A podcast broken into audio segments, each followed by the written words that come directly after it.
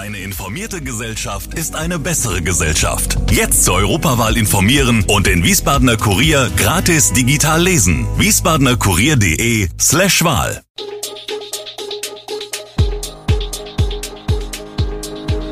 Gude, unser morgendliches News Update. Das Wichtigste aus Wiesbaden für Sie im Überblick. Guten Morgen aus Wiesbaden an diesem 31. Januar. Weiter Streit um Netrebko-Auftritt in Wiesbaden, wie es mit Corona-Regeln am Arbeitsplatz weitergeht und exotische Haustiere könnten bald verboten werden. Das und mehr hören Sie heute im Podcast. Anna Netrebko wurde in der Alten Oper in Frankfurt am Wochenende ausgiebig gefeiert. In Wiesbaden ist die Entscheidung von Theaterintendant Uwe Erik Laufenberg, die aus Russland stammende Opernsängerin für zwei Galakonzerte bei den Maifestspielen zu verpflichten, auf ein sehr gemischtes Echo gestoßen, auch bei den Reaktionen in den sozialen Medien auf unsere Berichterstattung dazu. Ich würde dafür stimmen, dass sie auftritt. Sie hat sich nicht als Unterstützerin für Putins Kriegsführerei ausgesprochen. Man kann doch nicht Menschen anderer Nationalität haftbar machen für den Irrsinn von anderen. Das gilt in meinen Augen für alle Menschen, bringt ein Post die Haltung vieler Kommentare auf den Punkt.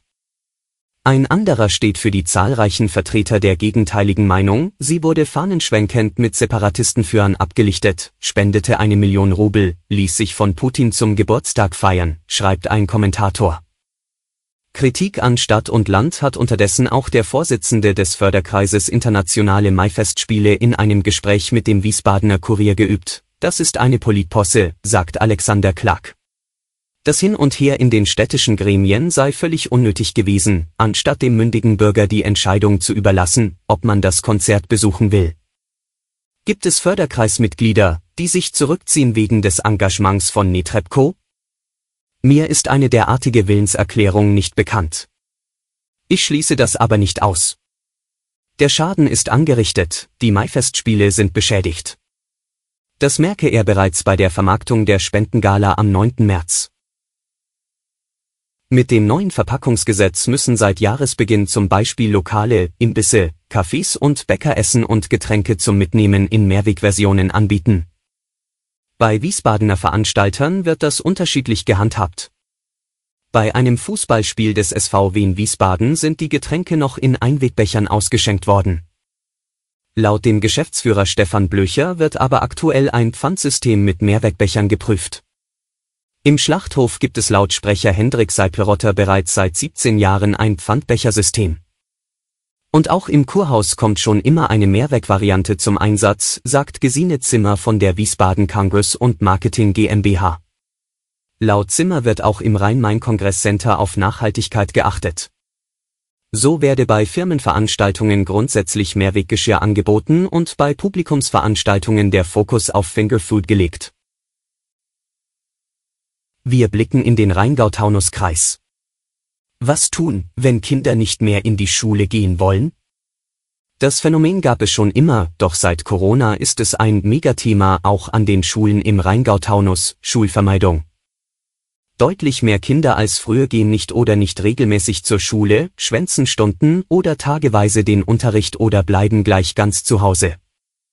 Die haben nach den Schulschließungen den Weg zurück nicht mehr gefunden, erklärt die Sozialpädagogin Lisa Buschhoff.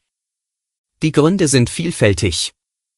Soziale Ängste spielen eine große Rolle, etwa die Angst, den Anschluss verpasst zu haben. Denn während der Schulschließungen seien bei vielen Schülern Lernlücken entstanden. Bei anderen sei es die Angst vor einer Prüfung oder die, vor einer Klasse ein Referat zu halten, verdeutlichen Buschhoff und ihre Kollegin Jacqueline Kühne. Im Rahmen des Projekts Schulaktiv, das die Volkshochschule im Auftrag des Rheingau-Taunus-Kreises anbietet, betreuen die beiden Sozialpädagoginnen Kinder, Jugendliche und junge Erwachsene zwischen 12 und 26 Jahren, die durch ihr Fernbleiben vom Unterricht ihren Schulabschluss gefährden. Knapp zwei Monate früher als vorgesehen endet die Corona-Maskenpflicht in Bahnen und Bussen. Ab Donnerstag 2. Februar können Fahrgäste in Fernzügen selbst entscheiden, ob sie eine Maske tragen oder nicht. Auch in den Bussen und Bahnen des öffentlichen Personennahverkehrs, ÖPNV, gilt von da an überall Eigenverantwortung statt Pflicht. Damit schafft Deutschland knapp drei Jahre nach Beginn der Pandemie als eines der letzten Länder in Europa die Maskenpflicht im Verkehr ab. Auch am Arbeitsplatz werden die gesetzlichen Regeln ab 2. Februar gelockert, die Corona-Arbeitsschutzverordnung läuft vorzeitig aus. Arbeitgeber und Beschäftigte können dann eigenverantwortlich festlegen, inwiefern noch Maßnahmen nötig sind. Bislang mussten die Arbeitgeber im Rahmen eines Hygienekonzepts Homeoffice und Testangebote für die Mitarbeiter prüfen. Ausgenommen von den Maskenpflichtlockerungen sind Pflege- und medizinische Einrichtungen wie Arztpraxen und Kliniken, aber auch hier wird über ein Ende diskutiert. Und zum Schluss noch eine tierische Meldung.